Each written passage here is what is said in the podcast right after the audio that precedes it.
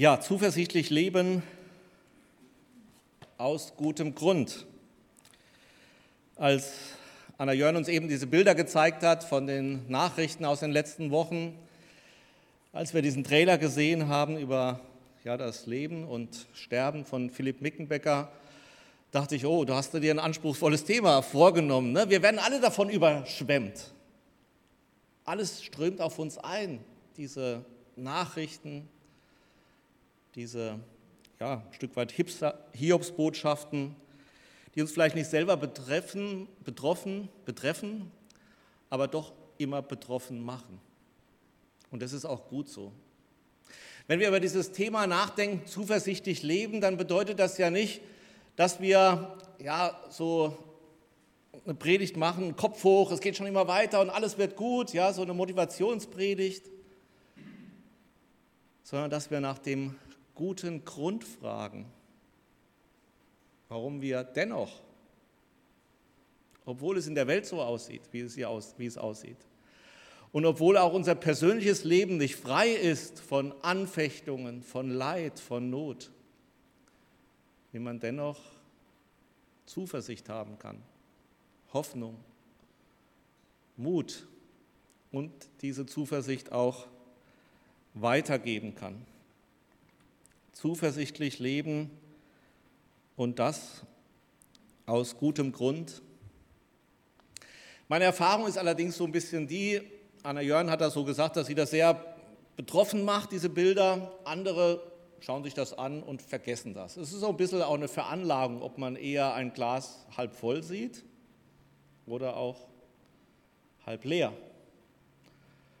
Und Menschen sind unterschiedlich gestrickt, wie Bilder auf sie wirken, wie sie mit Leid umgehen.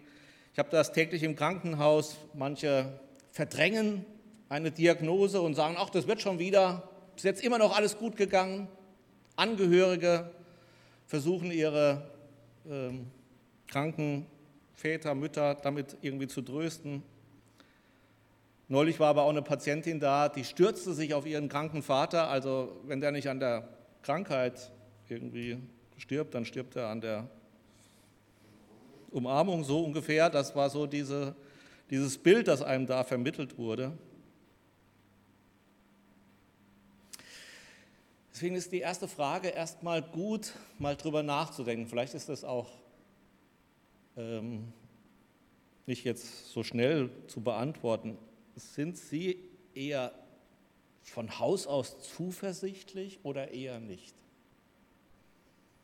Von Haus aus optimistisch oder eher ängstlich? Von Haus aus hoffnungsvoll oder eher besorgt? Wie gehen Sie abends ins Bett? Mit welchen Gedanken, grübelnden Gedanken? Wie liegen Sie nachts wach? Wie stehen Sie morgens auf?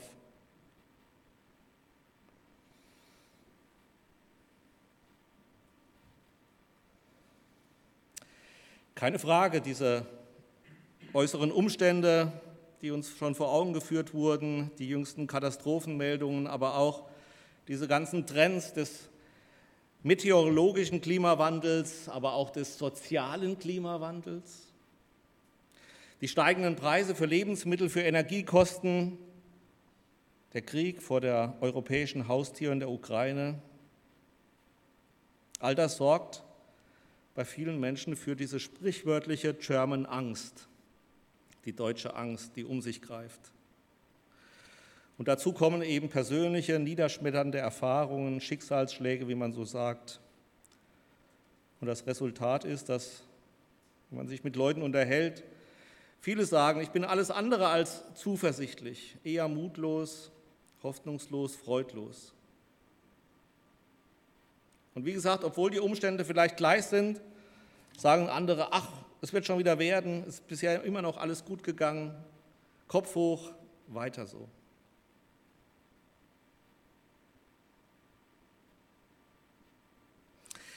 Und dann die Frage, was unterscheidet uns als Christen von diesen Reaktionen? Gibt es für Christen einen anderen Grund, anders durchs Leben zu gehen? Vor Jahren haben wir naja, da war ich noch relativ jung, äh, oft ein Lied gesungen von ähm, Diethelm Strauch. Das heißt, seid fröhlich, ihr Christen, hört auf, immerfort zu klagen, wenn ihr keinen Grund zur Freude habt. Wer hat ihn dann? Wenn ihr keinen Grund zur Freude habt, zur Zuversicht, zur Hoffnung, wer hat ihn dann?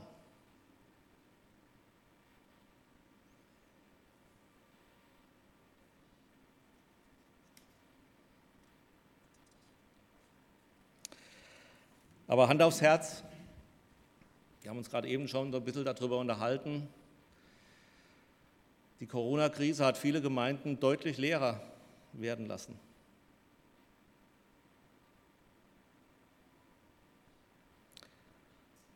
Und äh, auch persönlich muss ich einfach sagen, das habe ich irgendwie nicht unter den Füßen, ja, warum wir als Christen da keinen Unterschied machen konnten. Wir wurden nicht als systemrelevant angesehen, okay, das kann man ja muss man halt irgendwie so über sich ergehen lassen. Aber offensichtlich haben auch viele, die sonst regelmäßig in den Gottesdiensten zu Besuch waren, gesagt, naja, so relevant scheint der Glaube und der Besuch einer Gemeinde und des Gottesdienstes für mich nicht mehr zu sein. Und jetzt zuversichtlich leben und das aus gutem Grund, ich lese uns den Bibeltext aus äh, Jesaja 55, zunächst die ersten Verse. Wie gesagt, der ganze Predigt ist so ein bisschen ein Auftakt für diese Bibelabende auch, Bibel und Leben, ist aber auch eine vollständige Predigt. Also Sie müssen nicht denken, das ist jetzt hier nur der Trailer dazu. Ja.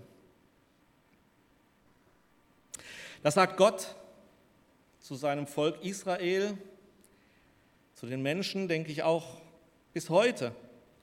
He, ihr Durstigen alle, kommt her zum Wasser, kommt her, auch wenn ihr kein Geld habt, kauft und esst. Ja, kommt, kauft ohne Geld, kauft Wein und Milch, es kostet nichts. Warum gebt ihr Geld aus für Brot, das gar keins ist, und den Lohn eurer Mühe für das, was niemand satt machen kann?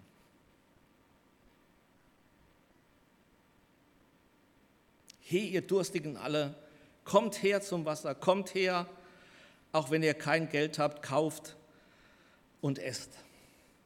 Ich weiß nicht, wie Sie diesen Text hören. Ich meine, ich lese ihn jetzt vor, aber wenn man ihn vielleicht so in der Bibel liest und äh, versucht, so diese Tonlage vielleicht zu empfinden, dann kann man das sehr unterschiedlich hören. Man kann es hören, als würde Gott hier wie ein Marktschreier richtig laut werden und äh, Werbung machen und sagen, kommt her zu mir, bei mir gibt es das Beste, ich, ich habe äh, besseren Käse und besseres Wasser und besseres, was weiß ich, als, als mein Nebenmarktstand. Oder man kann es vielleicht hören, dass Gott sehr intensiv, vielleicht auch leise flüsternd, aber so auf jemanden einredend, das ins Gespräch kommt.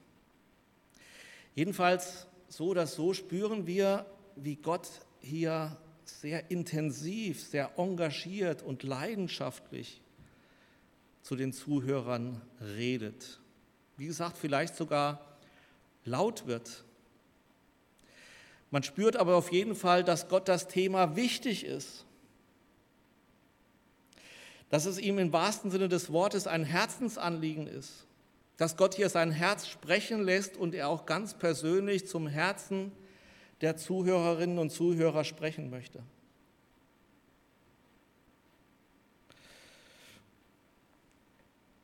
Ich weiß nicht, wie es Ihnen geht. Mir wird es manchmal so unangenehm, wenn jemand so laut auf einen einredet. Vielleicht, wenn man ihn gar nicht so kennt, wenn man nicht so vertraut ist und dann tritt er einem da auf diese Weise viel zu nahe, vermisst, lässt die professionelle Distanz vermissen. Es fühlt sich manchmal so ein bisschen übergriffig an, als will mir da jemand etwas aufdrängen, was ich gar nicht haben will, mich zu etwas überreden, mir etwas verkaufen. Und ich habe gar keine Chance, mir genau und in Ruhe zu überlegen, ob ich das wirklich möchte. Aber nehmen wir an, dass es bei der eben beschriebenen Situation nicht um ein Verkaufsgespräch geht, nicht um eine Werbeveranstaltung, sondern vielleicht um eine Begegnung in der Notaufnahme oder auf der Intensivstation eines Krankenhauses. Dann ist der dringende Ton, das engagierte Zureden geradezu geboten. Hier möchte mir niemand etwas aufdrängen, sondern hier möchte jemand mein Leben retten, wenn er so zu mir redet. Da versucht vielleicht ein Arzt die Zustimmung zu erhalten zu einer lebensrettenden Therapie. Und deswegen redet er so leidenschaftlich, intensiv und engagiert. Der Arzt will einen Patienten überzeugen, dass er einer lebensrettenden Herz-OP zustimmt.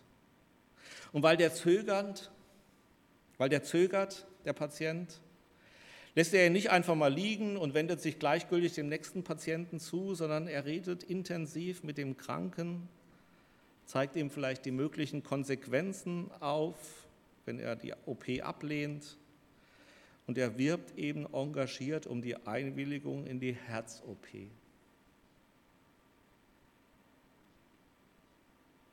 Vielleicht hat der eine oder andere das ja schon mal erlebt, so ein Arztgespräch, wo es wirklich um ganz wesentliche Behandlungen, lebensrettende Behandlung geht. Ich kenne das aus dem Krankenhaus, da machen Patienten unterschiedliche Erfahrungen auch. Es gibt auch andere Ärzte, nicht jeder Arzt ist so engagiert, wie man sich das vielleicht manchmal wünschen würde und äh, wendet sich den Patienten so zu, wie der das auch braucht in seiner Situation. Aber ich habe noch nie erlebt, dass ein Patient gesagt hat, der Arzt, der hat sich Zeit für mich genommen. Der hat mir alles genau erklärt. Der war sehr engagiert. Der hat mir, ja, der war für mich da. Und der Patient würde dann sagen, das ist übergriffig. Das wollte ich gar nicht. So wichtig bin ich doch nicht. Geht doch nur um mein Leben. Ich noch keinen erlebt. Nein, wir erwarten von unseren Ärztinnen und Ärzten gemäß ihres hippokratischen Eides Engagement und Leidenschaft bei ihren Bemühungen, Menschenleben zu retten und kranken und vulnerablen Personen zu helfen. Wenn wir jetzt dem einer solchen Situation so nachgespürt haben, dann können wir vielleicht besser verstehen, wie Gott sich hier seinem Volk Israel, ja uns allen, die wir heute auch Gottes Wort hören, zuwendet und ihnen begegnet.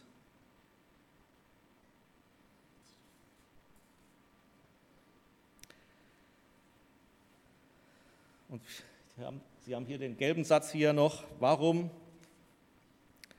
und das ist ja die erste Aussage auch, die Gott nochmal so sehr dringend den Menschen unter die ja, vor Augen führt. Warum gebt ihr Geld aus für Brot, das gar keins ist, den Lohn eurer Mühe für das, was niemand satt machen kann? Stellt, vor, haben, stellt euch vor, ihr habt ein gut gefülltes Konto und könnt euch eigentlich mehr oder minder alles leisten. Und dann kauft ihr euch Dinge und letzten Endes bekommt ihr etwas zugeschickt, was gar nicht das ist, was ihr euch versprochen habt, was ihr bestellt habt, was ihr erwartet habt, was euch hilft in dem, wofür ihr es bestellt habt. Und ich glaube, das gilt für viele Dinge. Ich habe eine Aufstellung so gefunden, man kann das vielleicht beliebig fortsetzen. Mit Geld kann man Medizin kaufen, aber nicht Gesundheit. Mit Geld kann man ein Haus kaufen, aber kein Zuhause. Mit Geld kann man Kupanen kaufen, aber keine Freunde. Unterhaltung kaufen, aber nicht Glück. Essen kaufen, aber keinen Appetit. Mit Geld kann man ein Bett kaufen, aber keinen Schlaf.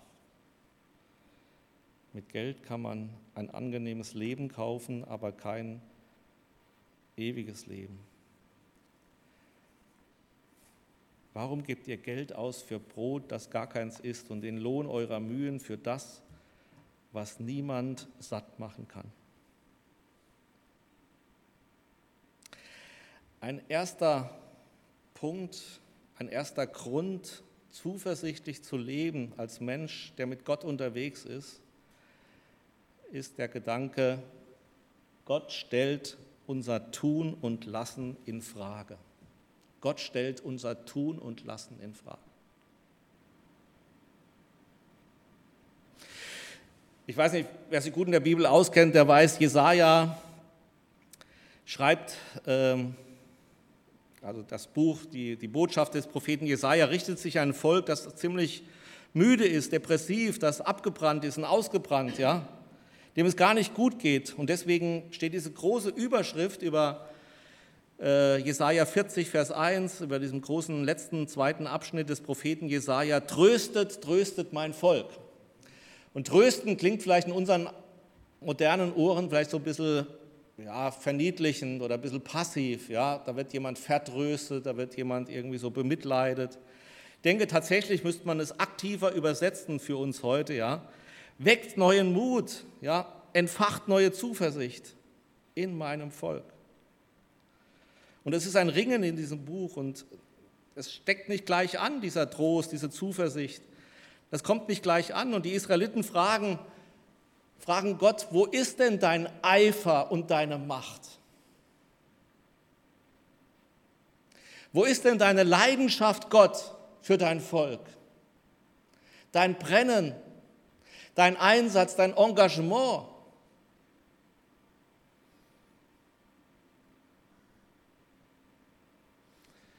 Und ich weiß, dass viele Leute das wirklich auch vermissen die vielleicht krank sind, im Krankenhaus sind, die sagen, wo ist denn Gott? Ich erlebe ihn nicht, ich erfahre ihn nicht, ich bete, ich rufe, aber er antwortet nicht.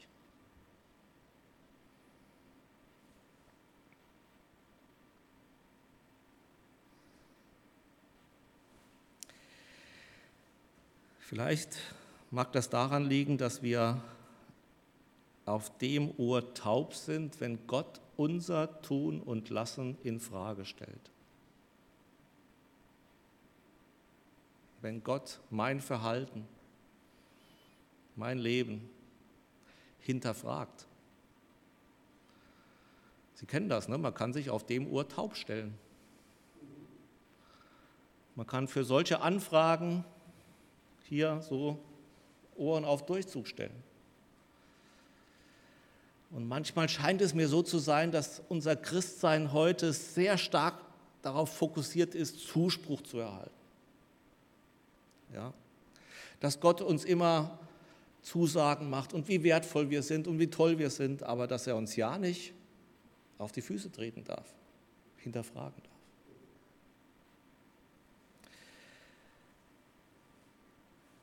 Wenn wir, wenn wir das hier so im Zusammenhang lesen, hey ihr Leute, ja, kommt her, kommt zu mir, wo Gott so laut wird, wo Gott so engagiert auftritt, intensiv wirbt um sein Volk.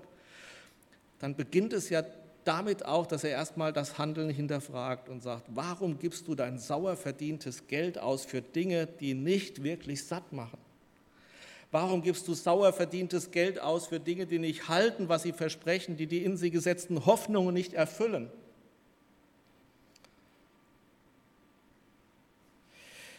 Mich, mich erinnern diese Fragen an eine kleine Telekom-Werbung, die es, glaube ich, zurzeit gibt, wo der Junge unten im Keller sitzt und die Mama fragt, warum guckst du denn äh, Fußball unten im Keller?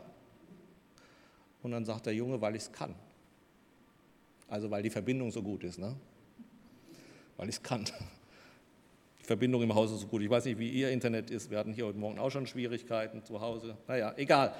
Aber weil ich es kann, ne? vielleicht sagt auch jemand, warum gibst du sauer verdientes Geld aus für Dinge, die nicht wirklich satt machen, die nicht halten, was sie versprechen, die die in sie gesetzten Hoffnungen nicht erfüllen? Ich hab's halt. Ja. Kann ich mir leisten. Elon Musk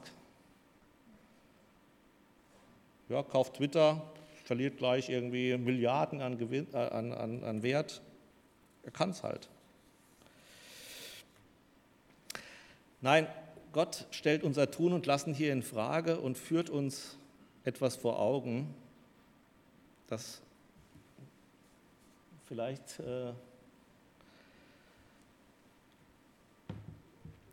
ein weiterer Schritt, ein erster Schritt ist heraus aus dieser Misere wenn ich erkenne, meine Sünde besteht darin, dass ich mir etwas verspreche von Dingen, von weltlichen Dingen, vielleicht auch von Menschen, von Personen, an die ich mich hänge,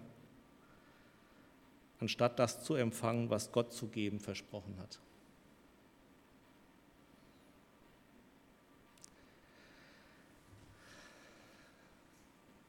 Klar ist, man verspricht sich immer etwas, wenn man was bestellt, wenn man was kauft. Ne? Man verspricht sich was davon, man will was davon haben, man will satt werden, wenn man sich ein Brot kauft. Aber hier geht es um tiefere Dinge, um innere Dinge.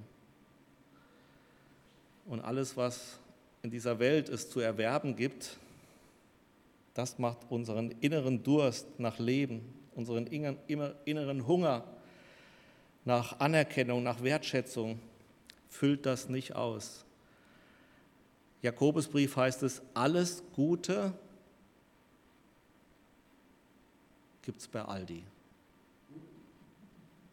Nein, alles Gute kommt von oben. Alles Gute kommt von oben.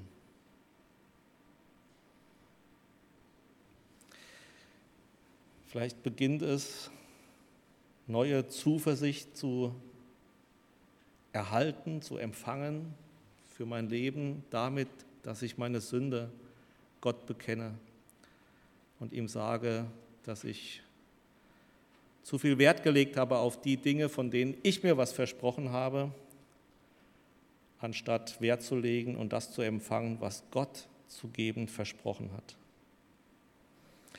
Und da kommen wir dann schon dahin, was Gott verspricht. Hört doch auf mich, dann bekommt ihr das Beste. Ja, vorher wird es erwähnt, Wasser, Wein und Milch. Dann esst ihr euch an Köstlichkeiten satt. Hört auf mich und kommt zu mir. Hört mir zu, dann lebt eure Seele auf. Das Großartige in einem Leben mit Gott ist ja, was Gott schenkt, das ist immer gratis, aber nie umsonst. Ja. Eigentlich, früher gab es immer mal so Winterschlussverkauf, Sommerschlussverkauf und so. Ne? Heute ist es ja, zieht sich das ganze Leben hindurch, Sonderangebote hier und da. Und dann kommt noch Black Friday. Ähm, da soll man besondere Schnäppchen machen und ja, ich gebe es zu, ich bin auch gerne so ein Schnäppchenjäger und schaue, wo ich gute Angebote bekomme. Aber letzten Endes geht es ja immer um die Frage, ist das was ich erwerben will, ist das den Preis wirklich wert. Was Gott schenkt, ist immer gratis, aber nie umsonst. Was Gott schenkt, ist immer gratis, aber nie umsonst und vergeblich. Und was hier so aufgezählt wird, Wasser und Brot, Wein und Milch, Gutes, ja Köstliches, Leben aus Gnade, ich denke, dass ist einfach eine Bandbreite, wir können das im übertragenen Sinne verstehen. Gott sorgt für die Grundbedürfnisse unseres Lebens. Das, was wir wirklich zum Leben brauchen. Gott freut sich aber auch, wenn er Sahne schenken kann für den Kuchen. Ja, Köstliches. Wir müssen nicht so knapp durchs Leben laufen und jegliche Freuden ablehnen und uns gar nichts gönnen oder so. Ja. Äh, ich glaube, von der mittelalterlichen Mystikerin Teresa von Avila stammt so, äh, so ein kleiner Satz, ja, wenn Fasten, dann Fasten, wenn Rebhuhn, dann Rebhuhn. Ja.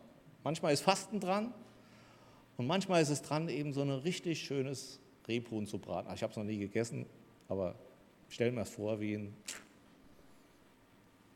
okay, heute sind wir schon in vegetarischen Zeiten, wie ein Sojaschnitzel, so richtig fein. Okay, Ihr könnt auch einen Schweineschmorschbraten irgendwie da euch äh, reindenken. Ja, aber ich glaube, wir müssen da auch aufpassen. Was Gott uns schenkt, ist zunächst der Vergebung, ist Wertschätzung, Anerkennung. Wir sind geliebt, wir sind in seinen Augen wertvoll und ja, wir dürfen Vater zu ihm sagen als seine Kinder, wenn wir an Jesus glauben. Aber er gibt uns auch so viel Gutes, so viel Leben im Überfluss und dafür ist er selbst der Garant. Jesus sagt, ich lebe und ihr, und ich sage es ganz persönlich, du sollst auch leben. Du sollst auch leben. Für mich war es als junger Christ irgendwie so ein, so ein falsches Denken, das ich irgendwie so in mir aufgesogen habe. Ja, wenn ich, wenn ich Gott folge, dann hat das immer mit Opfern zu tun. Ja. Wenn Gott was von mir will, dann, dann ist das immer das, was ich eigentlich nicht will. Und wenn ich was will, dann will Gott es nicht. Bis mir jemand mal diesen Vers aus Psalm 37, Vers 4 vor Augen geführt hat, wo, wo es heißt, habe deine Lust, habe deine Freude am Herrn, der wird dir geben, was dein Herz wünscht, was du dir wünschst.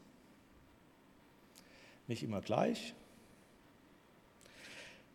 Manchmal sagt Gott auch Nein zum jetzigen Zeitpunkt, verschiebe es auf später. Manchmal kommt was ganz anderes, vielleicht was Besseres. Martin Luther sagt, wenn Gott dir nicht gibt, was du willst, dann hat er was Besseres für dich im Sinn. Ich glaube, man kann sich an solchen Sätzen auch reiben und es ist auch herausfordernd, aber bitte auch mit Gott auseinandersetzen. Er redet, er ist an uns interessiert, er zeigt uns seine Leidenschaft und seinen Eifer. Was Gott uns schenkt, ist immer gratis, aber nie umsonst. Auch da gehört die Rede von der billigen Gnade und von der teuren, teuren Gnade hin, aber das würde jetzt zu weit führen. Noch ein Weiterer Gedanke, hier habe ich das nochmal unterstrichen, ein Wort, das hier eigentlich am häufigsten vorkommt, ist dieser, dieses Wort hört. Hört doch auf mich, hört auf mich, hör mir zu, dann lebt eure Seele auf. Wir merken, Gott will sich Gehör verschaffen. Und ich frage mal, lassen wir uns stillen? Psalm 131, Vers 2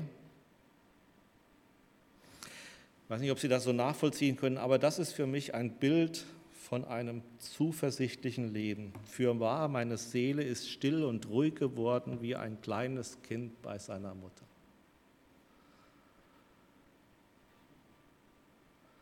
Und im Jesaja ist diese Aufforderung da: tröstet, tröstet mein Volk.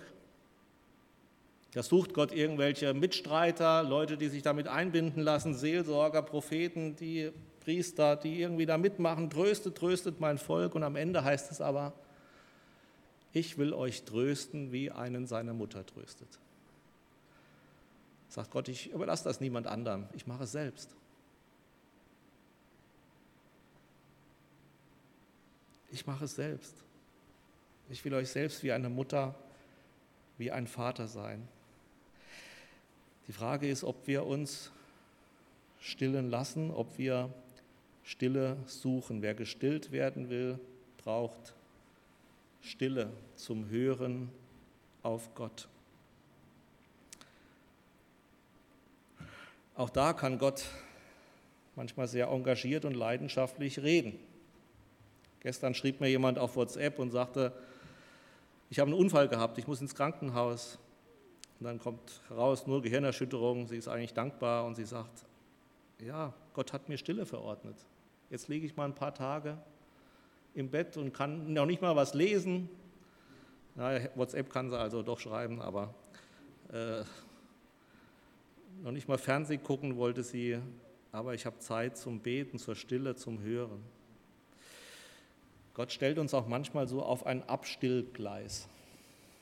Abstellgleis, Abstillgleis, damit wir zum Hören kommen. Wissen Sie, es ist uns doch klar, Stille,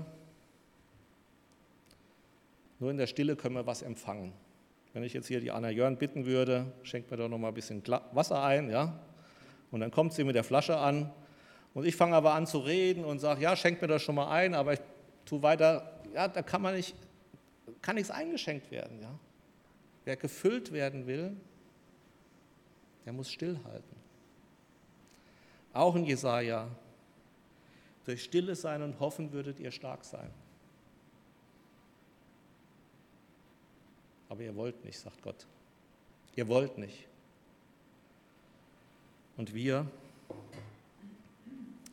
nehmen wir doch wirklich wahr, was Gott uns zusagt, die Verheißungen, die Gott uns gibt. Darüber wollen wir dann auch an diesen Abenden miteinander noch weiter reden. Ich möchte noch ganz kurz ein letztes Bild zeigen. Ich weiß nicht, ob das Bild wirklich gut erkennbar ist. Ähm, wer schon mal in Israel war, hat es vielleicht gesehen an den Ausgrabungsstätten in Magdala. Da gibt es so eine Kirche und unten so Grotten. Und auf, da ist so ein Bild, da sieht man nur Füße. Überdimensionale Füße, die sind viel größer als hier auf der Leinwand zu sehen. Und eben diese Hand, die das Saum, den Saum des Gewandes von Jesus ergreift. Ihr kennt vielleicht diese Geschichte aus der Bibel von einer Frau, die krank ist seit vielen Jahren und von der es heißt, dass sie all ihr Geld bei den Ärzten gelassen hat und die konnten ihr nicht helfen. Sie hat alles verloren, alles investiert, um gesund zu werden, aber die Ärzte konnten ihr nicht helfen. Und dann heißt es, diese Frau hatte von Jesus gehört. Und sie drängte sich in der Menge von hinten an ihn heran. Sie traute sich nicht und war auch kultisch eigentlich unrein, hätte es auch nicht gedurft und berührte sein Gewand. Denn sie sagte sich, wenn ich nur sein Gewand anfasse, dann werde ich gesund.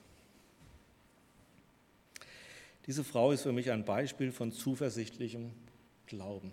Sie hatte vielleicht nur einen kleinen Glauben, aber sie hat sich in dieser Zuversicht auf den Weg gemacht, sich herangeschlichen an Jesus. Nicht aufgegeben, weil sie schon so viel verloren hatte, weil sie so viele Enttäuschungen hatte. Sie probierte es und näherte sich Jesus. Warum? Was war der Grund für ihre Zuversicht? Sie hatte von Jesus gehört. Wie viele Menschen gibt es, die noch nie was von Jesus gehört haben? Und wie viele Christen gibt es, die ihr Leben so dahin leben und gar kein Ohr mehr haben für Jesus, weil sie sich keine Stille mehr nehmen, gönnen? Und bei denen deswegen diese Zuversicht, die aus Gottes Zusagen, aus Gottes Wirken, aus Gottes leidenschaftlichem Reden zu unserem Herzen rührt, weil sie die verloren haben. Wirklich zuversichtlich leben und das aus gutem Grund, weil wir auf Jesus hören und weil Jesus redet, weil Jesus an uns interessiert ist und sich wirklich engagiert, auch heute, um uns neu mit Zuversicht zu erfüllen. Vater im Himmel, wir danken dir für dein Wort, wir danken dir, dass du um uns wirbst, um uns ringst, um uns kämpfst, dass du redest, Vergib uns, wo wir ja so beschäftigt sind, vielleicht auch mit vielen christlichen Dingen, anstatt uns in der Stille auf dich zu konzentrieren und von dir füllen zu lassen, von dir neu füllen zu lassen. Was versprechen wir uns alles von unseren Aktionen, von unseren ähm, ja, Konzepten, anstatt uns auf dich zu besinnen? Herr, füll uns neu. Rede neu zu uns. Hilf uns still zu sein und zu empfangen, was du uns versprochen zu geben hast. Amen.